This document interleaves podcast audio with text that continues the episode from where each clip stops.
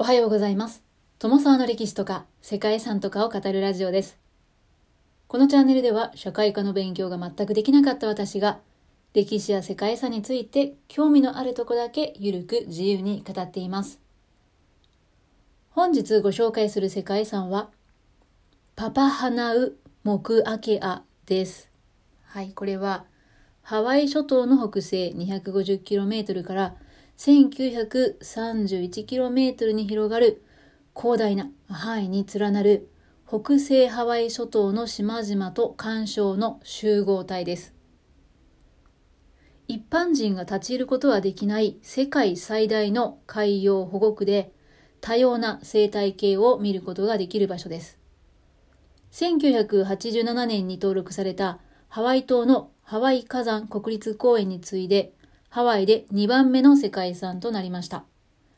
アメリカ合衆国としては初の複合遺産であるとともに世界遺産になった初の文化的景観でもあったそうです。ハワイ諸島は主要な8つの島が位置する南東ハワイ島と溶岩とサンゴ礁でできた小さな島が連なる北西ハワイ諸島で構成されています。北西ハワイ諸島は全長1900メートルにもわたる広さを持っています。周辺には絶滅危惧種で現在1300から1400頭ほどしか生息していないと言われるハワイアンモンクシールや青ウミガメなどハワイ固有の海洋動物や希少な鳥類が生息しています。パパハナウモクアキアは2006年に国家遺産に指定されていました。またこの場所はハワイの先住民が死後に魂が戻る生命のふるさとと信じていた場所でもあるそうで、ニホアとマクマナマナという二つの島にはハワイ先住民の定住地の跡も残されていたそうです。ちなみに、パパハナウモクアケアというのはハワイ語を組み合わせた造語で、パパは母である大地とサンゴ礁を意味していて、花ウは出産を意味して、木は島を意味して、そしてアケアは父である天の神と広いということを意味する、まあ、そんな語句の組み合わせなのだそうです。はい、ということで、パパハナウモクアケアというのは一度聞いたらなんとなく印象に残りそうな言葉ではありますけれども、いざ言おうとすると、ん？パパ？花ん？なんだっけな？なんていうふうにね、思ってしまう、意外と言えそうで言えない世界遺産名をしています。貴重なアメリカの複合遺産、本日はパパハナウ・モクアキアをご紹介したいと思います。この番組は、キャラクター辞典、ワンタンは妖怪について知りたい。パーソナリティ空飛ぶワンタンさんを応援しています。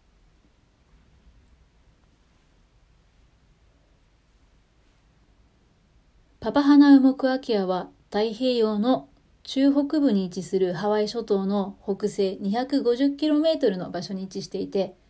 1931km にも及ぶ広大で孤立した小さな島々や干渉とその周辺の海域から構成されています。この世界遺産は遠洋と深海にわたる動植物の生息地で構成されていて、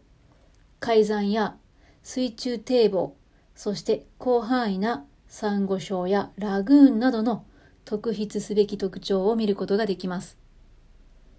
そしてこの地域はハワイ先住民の生活文化にとって祖先の環境、人と自然界の親族関係、そして生命の起源と死後の霊の帰る場所として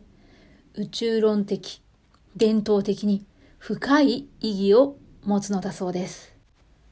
はい、少し言葉が難しくなりましたけれども、ニホア島とマクマナマナ島の2つの島には、ヨーロッパ人以前の入植と利用に関する考古学的遺跡も残されていたといいます。2010年には世界遺産に指定されて、範囲は2016年の8月に拡張されて、現在では世界で2番目に広い自然保護地域になっているそうです。冒頭にも少しお話ししましたが、この地域の呼び名であるパパハナウモクアケアは、ハワイの伝統文化とハワイ諸島の地理的な関係に深く結びついた言葉だそうです。パパというのは、大地を司る母なる神、あるいは地球を指す言葉にあたるそうです。また、ハナウは誕生、木は小さな島々や大きな島の特定地域という意味もあるそうです。うん、ちょっと複雑ですね。そして、アケアというのは広大さを意味しているんですけれども、アケアにはワーケアという言葉が含まれているそうで、これが天空を司る父なる神の意味を持っていると言います。はい、つまりは、母なるパパと父なるワーキアから誕生した島々という意味合いになるそうで、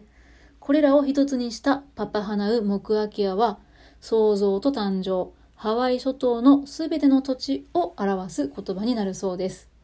はいね。母がパパっていうのがちょっとなんか混乱をきたしているなということなんですけれども、ハワイ王国には王から王へと引き継がれてきたクムリポというハワイ創生詩の詠唱があるんですけれども、そのあ歌ですかね、詩の中にも、パパとワーキアによって島々が誕生したということが記されているそうです。先住のハワイ人にとってパパハナウモクアキアは聖地とされていて、すべての生命が生まれて、人々は死ぬと精霊となってこの地に戻るというふうに信じられていたそうです。またこの地は祖先の精霊だけではなく神々が住む場所でもあるということだそうですね。ニホアとマクマナマの2つの島にあった考古学的な遺跡はタヒチ内陸部のものと類似したヘイアウという祠の大きな集合体があったそうです。それに関連した伝統はハワイ特有のものではあるのですが、3000年前の太平洋、ポリネシアのマラエ・アフ文化の連続性の中に位置づけられているそうです。また、マルケサス諸島にも同様の彫刻が関係すると思われる石像の遺跡があって、ハワイの人々がタヒチやマルケサス諸島と強い文化的関係を持っていたということが分かっているそうです。ただ、まあ、遺跡は残っているものの、北西ハワイ諸島に住人がいたという伝承自体は、はっきりしたものはないようなので、この地域の古代史というのはまだ多くが謎に包まれています。はい。だからこそいろんな伝説の物語なども生まれるのかななんていうふうに思います。そんな先住民の文化を伝えるこの土地は、ハワイエンペラーホットスポットトレイルの大部分を含んでいます。簡単に言うと火山のホットスポットということですね。敷地の多くは海山や水中堤防、広大なサンゴ礁、そしてラグーンのほか侵食された多くの島があったり、ピナクルや、えー、干渉等ですね。そして湾の間に分布する14平方キロメートルほどの中水地などの顕著な特徴が見られるということだそうです。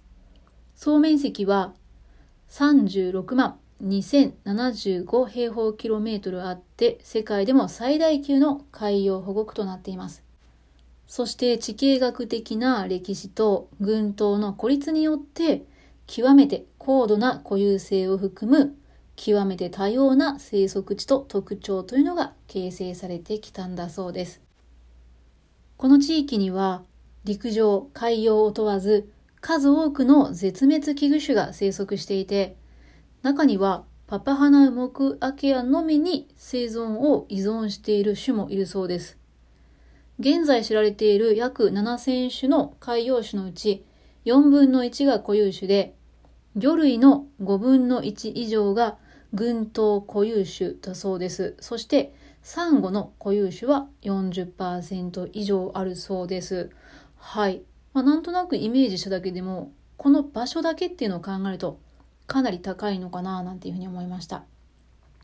多くの種や生息地がまだ詳細に調査されていないということで、この数はさらに増える可能性もあるそうです。規模も大きくて、島が孤立していながらも保護が行き届いているため、ここでは他では人間の活動によって失われてしまっているサメなどの上位捕食者が生息するサンゴ礁の生態系というのを見ることができるんですね。まあ、非常に貴重な場所ということです。パパハナウモクアケアという少し変わった名前の世界遺産は、ハワイアンモンクアザラシをはじめとする希少な生物の生息域である点や、沈んだ島を含む多彩な海洋地形を要する点といった自然的要素のほか、ハワイの先住民から生命が生まれ、帰る場所と信じられた宗教上の意義、そしてニホア島やマクマナマナ島に残るヨーロッパ人到達以前の考古遺跡群といった文化的価値が認められています。はい、ということで、えー、今日はここまでアメリカですね、ハワイの世界遺産、パパハナウ・モクアケア、非常に貴重な複合遺産についてご紹介してきました。最後までご清聴いただきましてありがとうございます。では皆様本日も素敵な一日をお過ごしくださいね。ともさわでした。